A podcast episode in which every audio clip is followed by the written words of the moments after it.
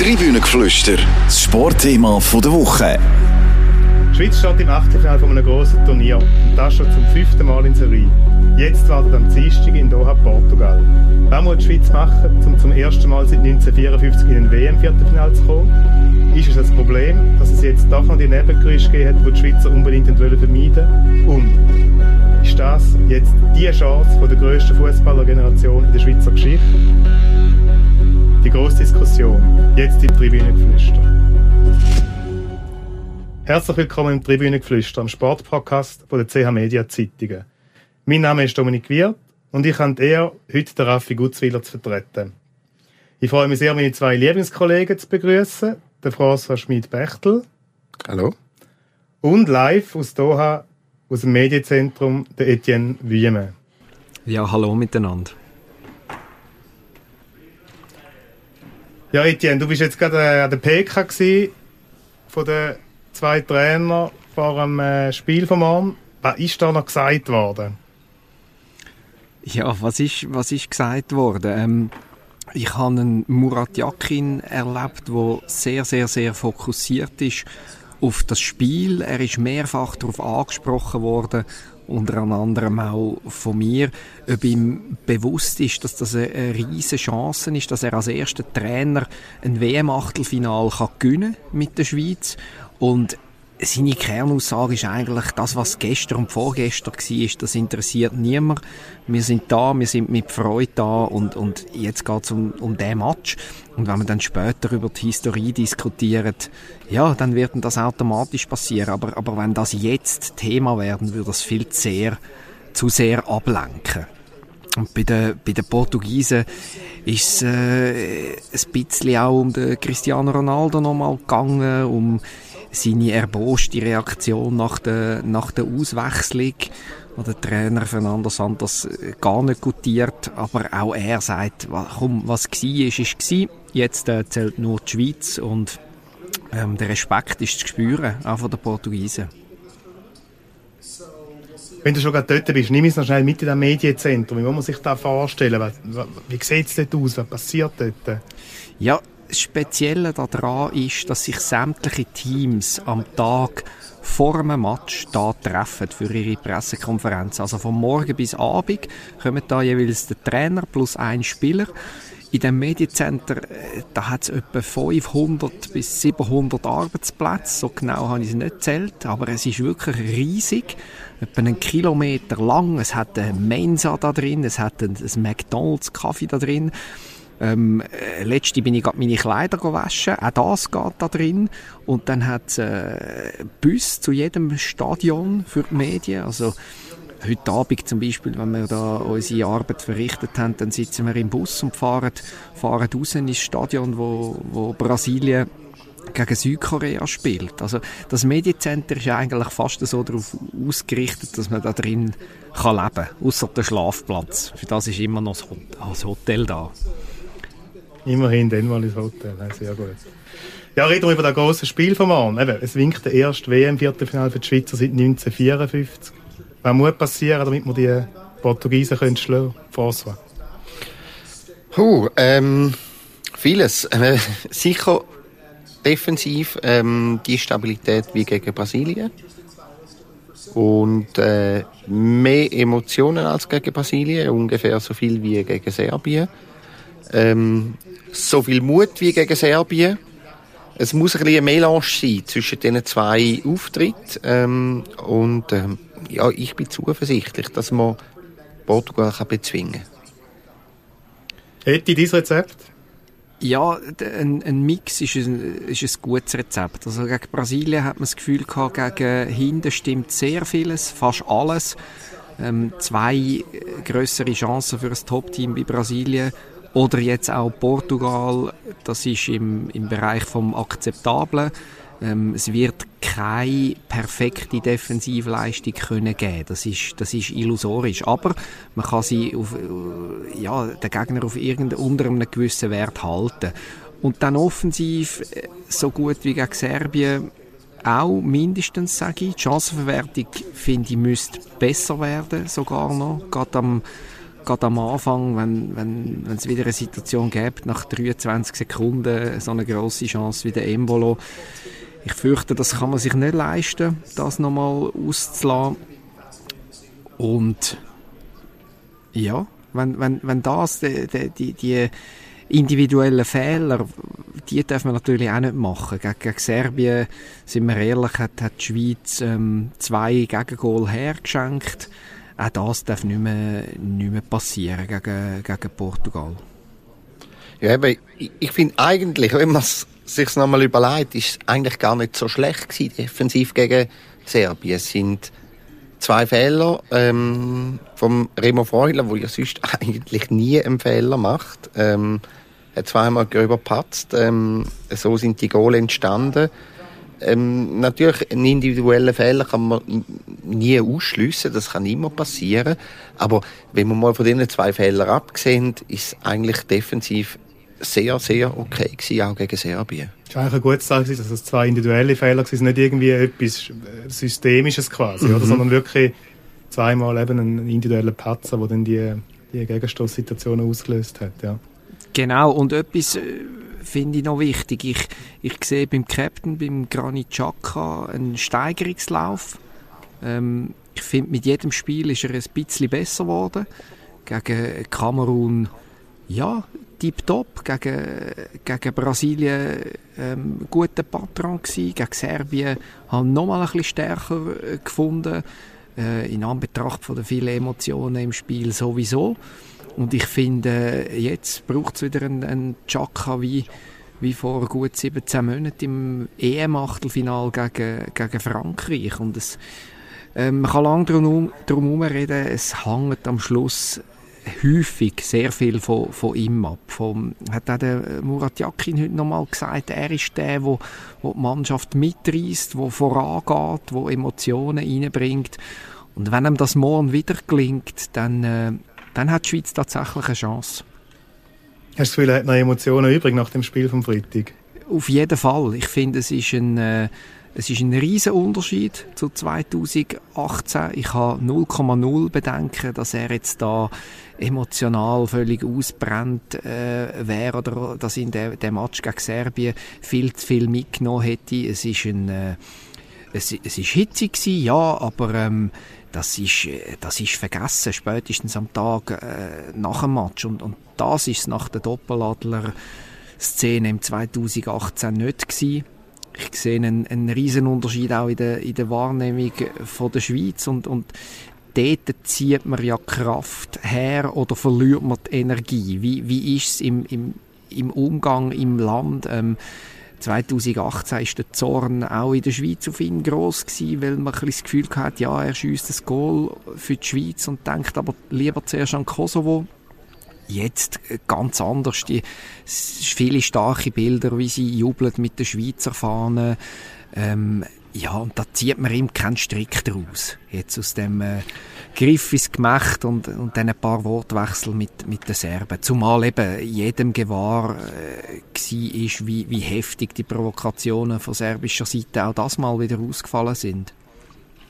Ich glaube auch einen großen Unterschied und ähm, daraus zieht man auch Energie und Emotionen, ist auch der Gegner. Also dürfen schon nicht vergessen, ähm, 2018 ist dann Schweden im Achtelfinale.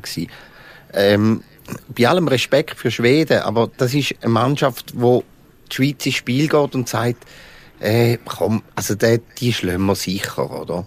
Und ich glaube, dann geht auch ein bisschen, ein, da geht dann auch ein bisschen ein Spannungsabfall, hat das dann ein bisschen zur Folge und Portugal mit Ronaldo, also allein das ist schon weckt schon Emotionen und, und, und setzt Energien frei. Ähm, da brauchst du nicht mehr viel mehr. Also dann äh, bin ich froh, haben wir ein relativ ein, ein, ein grosses Kaliber als Gegner, weil ähm, da, da, da kommt die Gefahr, die, die besteht für mich dann gar nicht, dass da irgendwie ein Spannungsabfall könnte stattfinden nach dem Serbien-Match. Ja, genau, weil die Aufgaben, die werden im Prinzip immer grösser. Im, im 18 haben tatsächlich, ich erinnere mich nach dem dritten Gruppenspiel gegen Costa Rica, wo klar war, jetzt geht es gegen Schweden, dann ist so der Tenor gewesen, wenn nicht jetzt, wenn dann und äh, ja, und jetzt kommt nochmal eine größere Aufgabe mit, mit Portugal und ich bin überzeugt, dass das dieser Mannschaft ganz gut tut.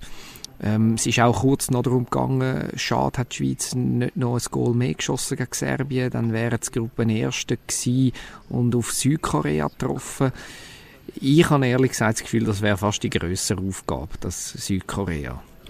Bin ich absolut bei dir. Ähm, mir ist es lieber so, muss ich ehrlich sagen. Ähm, weil eben da, da muss jetzt niemandem ähm, klar machen, hey, ist relativ guter Gegner und ist eine, ist eine wichtige Aufgabe. Bei Südkorea ähm, wäre die Gefahr grösser, dass man dann schon vor dem Spiel schon als Viertelfinal würde denken. Das ist jetzt gegen die Portugiesen auf jeden Fall nicht so. Ähm, die Portugiesen sind ja fast schon alte Bekannte. In den letzten drei Jahren hat die Schweiz dreimal gegen sie gespielt, zweimal verloren, einmal gewonnen. Was ist aus diesen Spielen hängen geblieben? In der Nations League sind die ja gesehen. dass es, dass es eine brutale Flatter kann geben wie beim, beim 0-4 in Portugal, jetzt äh, in der letzten Nations League. Ähm, ja, wenn nicht ab ist, dann, dann, dann strafen sie die brutal ab. Also für das haben sie Qualität. Aber ähm, nachher hat man Portugal 1-0 geschlagen, ähm, die Heim. Ähm, auch das gibt, gibt Aufschluss, ähm, wenn man, wenn man bereit ist, wenn man eine gute Organisation hat, äh, wenn man solidarisch ist auf dem Platz, äh, wenn man die Energie auf den Platz bringt, wenn man es ernst nimmt, dann, dann, dann, dann kann man die Portugiesen auch bezwingen. Ich gebe auf die Nations League Spiel gar nichts. Ähm, äh, ja, es ist richtig, es kann ein Flattern geben, wenn man naiv reinläuft, wie dort auswärts in Lissabon bei dem 0-4.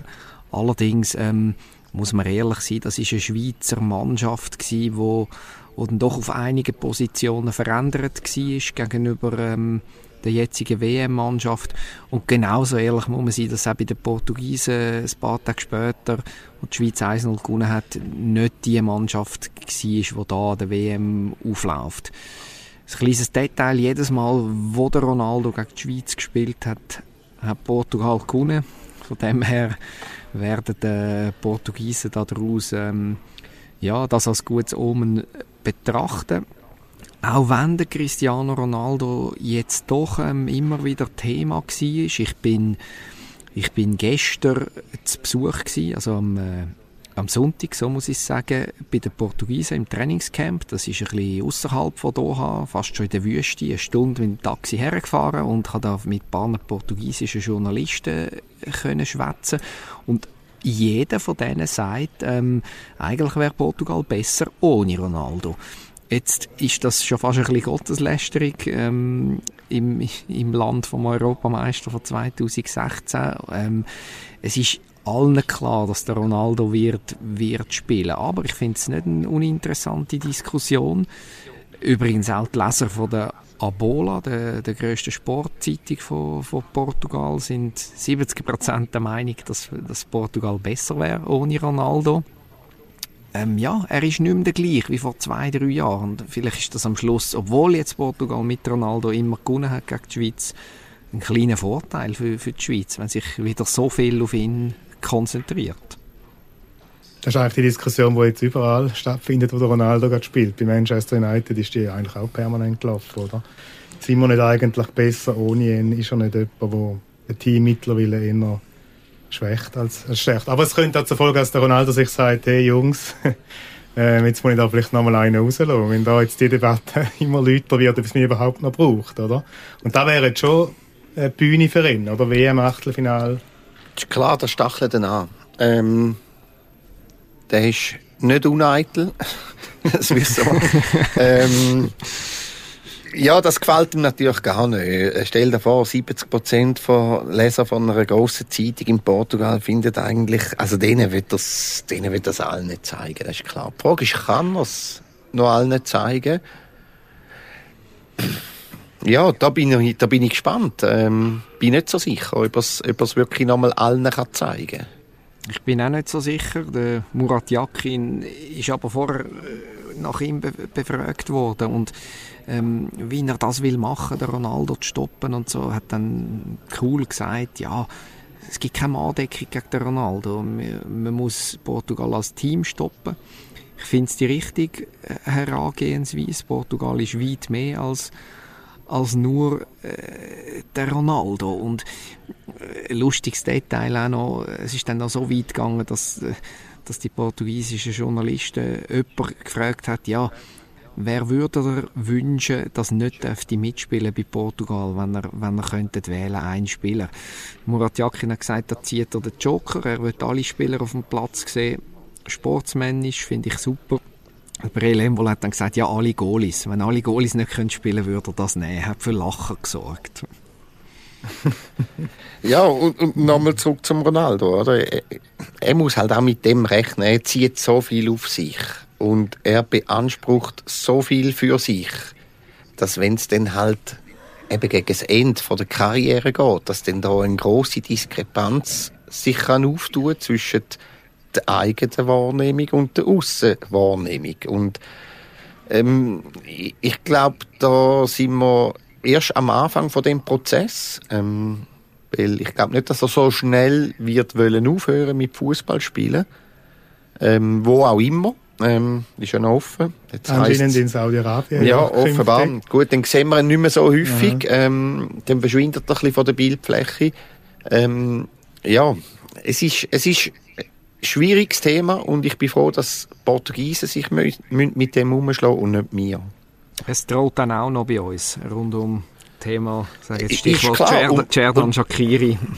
Ja, und wir haben es auch schon gehabt mit Alex Frey, oder? Alex Frey, Marco Streller und so weiter. Also das ist, das ist einfach, das ist wahnsinnig schwierig zu handeln. Ähm, egal ob auf Nationalmannschaftsebene oder auf Clubebene. Ähm, aber Ronaldo ist einfach nochmal, nochmal, äh, ein paar Stufen über Alex Frey und, und Marco Streller und äh, da redet dann die ganze Welt mit. Wobei ich mir ähm, jetzt nicht, nicht kann vorstellen kann, dass er äh, tatsächlich in arabischen Raum geht, ähm, wenn er das macht. Okay, würde ich nicht verstehen. Ich, ich habe eher das Gefühl, es wird auf die USA rauslaufen. MLS, da hat es noch ein paar Räume mehr. Ähm, da kann er noch Irrtum vorbehalten, ein paar Monate, vielleicht sogar jährlich mehr zeigen, was noch in ihm steckt. Also das würde passen, aus meiner Sicht. Ja, ich glaube, der Unterschied zu arabischen Raum ist halt, dass in der MLS die Gehaltsstrukturen ein bisschen anders beschaffen sind, oder? Und äh, ein bisschen limitierter. Also wenn man so gehört, wenn er da für Schwindler wegen die Summe boten äh, überkommt aus Saudi-Arabien. Ja. ja gut, der, der Cerdan Shakiri hat auch äh, ein bisschen mehr als 8 Millionen Dollar pro Jahr. Also es wird noch für ein warmes Mittag langen für den Ronaldo, auch in den USA. Also kriegt sogar dreimal am Tag, ja, kann er warm essen Ja, wie erwarten wir denn jetzt die Portugiesen? Ich meine, eben, sie sind eine Mannschaft mit sehr vielen grossen Namen. Ähm, gleichzeitig sind sie auch eine Mannschaft, die unter Fernando Santos ähm, immer so mit einer gewissen Zurückhaltung auftritt. Die sind selten so richtig von der Leine gelassen, oder? Ähm, das könnte ein Geduldsspiel werden. Ja, ja, die sind sehr gut organisiert. Sie spielen ja eigentlich ein bisschen untypisch für eine latinische Mannschaft, oder? Nicht sehr ähm, nicht sehr führig, nicht sehr, immer sehr gute Organisation hinten, auch, auch, muss auch sagen, sehr hohe Qualität in, in der Abwehr. Ähm, defensive Mittelfeldspieler, wo Bröcke sind, wo, wo, wo nicht viel anders machen als, als, als organisieren, zerstören, ähm, einfachen Ball spielen. Äh, vorne ein paar Künstler, die dann eher wieder dem latinischen Stil entsprechen. Ähm, ja, es kann, es kann wirklich ein Geduldsspiel werden. Ich, ich, ich, befürchte ein bisschen, dass es sogar ein relativ langweiliges Spiel kann werden. Ich hoffe sehr, ich irre mich, ähm, wenn ich an, an Zuschauer denke. Aber ähm, die Schweizer gehen schon davon aus, dass auch Portugal mit der nötigen Vorsicht ähm, wird, wird auftreten. Das hat zumindest Vincent Gavin schon mal durchblicken lassen. Murat Yakin, sein Assistent. Und ich glaube, damit liegt er nicht ganz falsch, weil ähm, auch der Portugiese ist bewusst, wenn man jetzt da eins würde machen auf ähm, kopflos nach vorne rennen, dann könnte das bestraft äh, werden. Also ich gehe davon aus, ähm, könnte lang 0-0 stehen. Ähm, stehende Bälle könnten entscheidend sein. Ja, ich erwarte sicher nicht mehr so ein äh, torreiches und offensives Spektakel wie, wie Schweiz-Serbien war. Reden wir schnell über die Schweizer Startformation. Ähm, der Jan Sommer und der Nico Elvedi sind wieder zurück.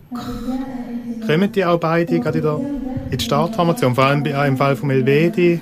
Wie schätzt du da ein? Also Sommer, finde ich, muss zwingend, wenn es geht. Ähm, nicht, gegen den, nicht gegen den Kobel, aber das ist punkto Aura und Charisma und Ausstrahlung und Sicherheit vermitteln, ist er einfach noch nicht auf dem Level. Ähm, kann er auch noch nicht sein, weil er viel jünger, hat noch bei weitem nicht so viele Länderspiele wie Jan Sommer. Steht erst am Anfang von seiner Nationalmannschaftskarriere. Sommer finde ich wichtig. Ähm, und Elvedi oder Scher, kannst du sagen, du kannst aufstellen, Eti? Ich würde ähm, sagen, es wird Nico Elvedi sein. Ähm, einfach weil ich das Gefühl habe, dass der Murat Yakin dem Duo, wenn es irgendwie geht, vertraut. Nico Elvedi ist wieder zurück, hat zwar noch ein bisschen gehustet beim, beim Training, aber ist wieder genug fit. Und das ist eine Massnahme gewesen, die eben dazu geführt hat, zu dem Sieg gegen Portugal. Jetzt habe ich vorher gesagt, man kann gar nichts drauf geben. Ähm, ja, einverstanden, aber mit einer Ausnahme von der Abwehr. Ähm, dort hat eigentlich der Murat Yakin für sich entschieden, ja, die Abwehr steht für mich, also Wittmer, Akanji, Elvedi, Rodriguez. Und ich glaube, das wird auch, ähm, das wird auch die Formation sein, die er jetzt wählt gegen, gegen Portugal. Für den Fabian Scher ist es ein bisschen bitter, macht eine überragende Saison in, in Newcastle. Newcastle ist Dritte im Moment in der Premier League. Also, ähm, ich habe letzte Woche äh, an einem Match kurz den Alan Shearer getroffen, England Sturmlegende und Newcastle-Legende. Und der hat mir gesagt, äh, eine Riesenausstrahlung, der Fabian Scher, äh, ein, ein gut am Ball, äh, gut organisiert, Persönlichkeit. Und er kommt dann schon noch zu seiner Chance, die hat er gehabt gegen Serbien, die hat er genutzt auch gegen Serbien, finde ich. Aber jetzt äh, würde es mich nicht überraschen, wenn er wieder müsste ins, ins zweite Glied äh, zurückrücken Portugal ist wahrscheinlich schon ja, nach wie vor der Lichtfavorit, zumindest in dem Spiel. Ähm, für die Schweiz könnte es äh, das letzte WM-Spiel sein für, für ein paar Akteure in dem Team. Jetzt wollen wir noch ein bisschen über das große Ganze reden, finde ich. Ähm, Stopp schnell, ich muss, ich, muss, ich, muss, ich muss schnell unterbrechen. Wenn wir noch die Aufstellung fertig machen, nach vorne, dürfen wir auch noch ein paar ah. aufstellen. ja, ihr gemeint, das ist eh schon alles klar. Aber können wir noch, können wir noch machen, ja? Nein, unbedingt, weil äh, es wäre ja fatal, wenn, man, wenn es jetzt nur um die Defensive geht. Aber ähm, zum es vorwegnehmen, es gibt eigentlich keine grosse Überraschung. Ähm, Chaka Freuler so im Mittelfeld und dann äh, Shakiri Vargas auf den Flügel und äh, der Brel Embolo ähm, vorne drin, auch wenn die portugiesischen Goalies nicht alle werden krank oder verletzt sind. Ähm, er ist gut für ein Goal und mit, mit einem weiteren Goal darf man dann schon bald einmal von seiner WM reden. Das ist jetzt aber eine überraschende Aufstellung. Sehr, gell? also, dann gehen wir jetzt noch zurück zum grossen Ganzen. Eben. Seit 2014 der fünfte Achtelfinalserie an einem grossen Turnier. Ähm, ein Stück weit erwarten wir es. Oder wir sind zumindest nicht mehr jetzt völlig euphorisiert, wenn sie es in Achtelfinal schaffen. Ähm, aber man muss sich schon vergegenwärtigen, so etwas hat es noch nie gegeben, nicht einmal ansatzweise. Also fünf Achtelfinals in Serie an so einem Grossanlass, das ist, äh, ja, das ist wirklich eine Riesenleistung. Das ist, das, so ist eine, das, ist eine ganz, das ist eine ganz grosse Leistung, wo man, wo man nicht hoch genug kann, kann einschätzen. Also in Europa hat das nur Frankreich geschafft. Ähm, alle anderen Mannschaften haben zumindest ein Turnier gehabt, was nicht im Achtelfinal waren. Das sagt schon vieles Hast du mir gerade meine Quizfrage weggeschnappt? oh, das tut, mir, das tut mir sehr leid. also, dann musst du dir noch eine neue ausdenken bis am Ende genau. der Sendung. Ja, nein, es ist, eine grosse, es ist eine grosse Leistung, weil ähm, ja, es ist eine schwere Gruppe jetzt an der WM. Ich habe anfangs von dem Turnier gesagt, wenn sie in Achtelfinal geht, dann ist das schon ein Erfolg, wo man, wo man ja, so soll, so soll würdigen.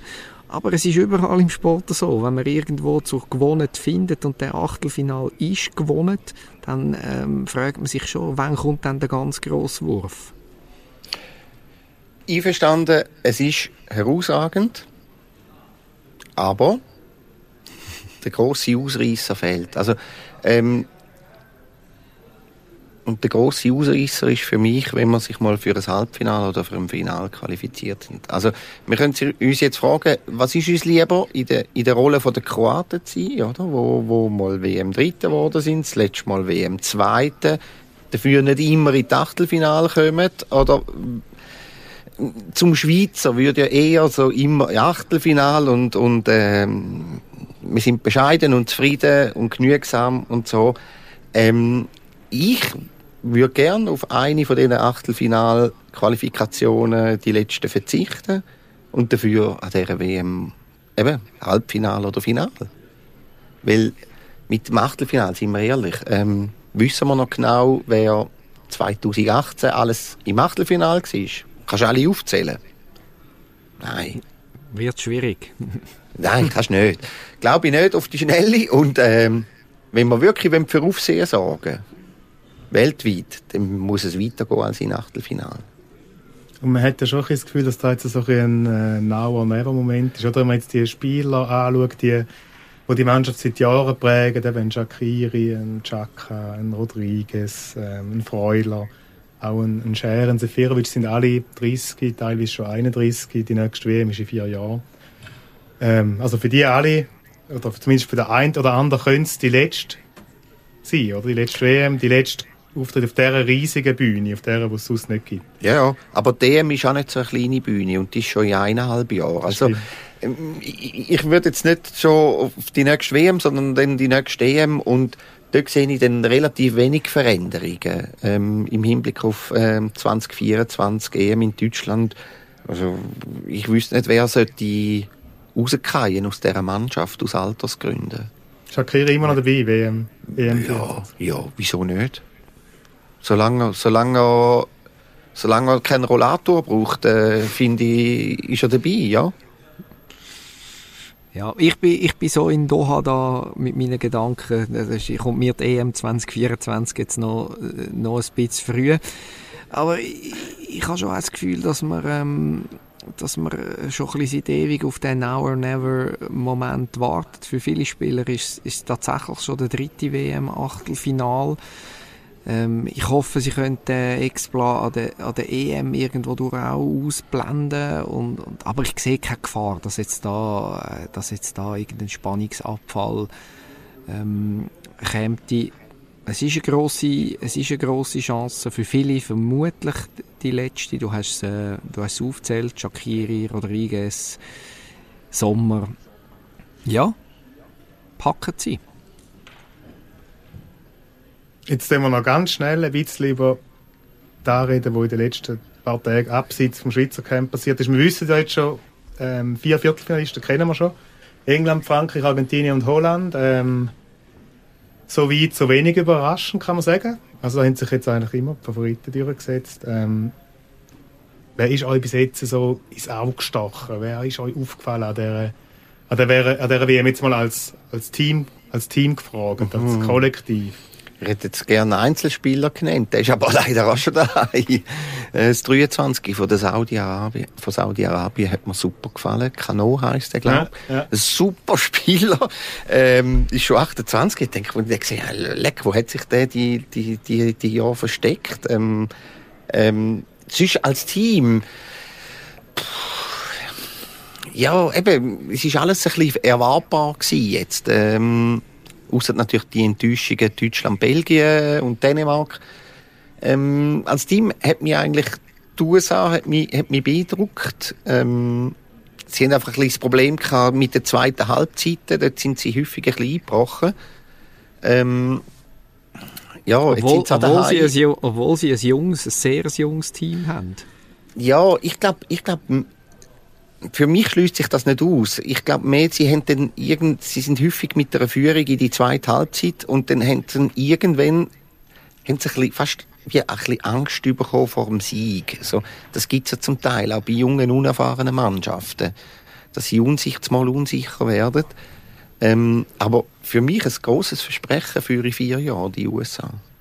Und wenn wir jetzt über die reden, die noch dabei sind, also wer ja, hat von den vier, die jetzt schon qualifiziert sind, am besten gefallen? Wir nehmen das auf, bevor jetzt dann gerade ähm, die nächsten Entscheidungen fallen. Ähm, Ja, mich hat ähm, beeindruckt, wie Argentinien einen Weg aus der, aus der Krise gefunden hat. Das ist eine nationale Tragödie gewesen, die, die Niederlage gegen, gegen Saudi-Arabien.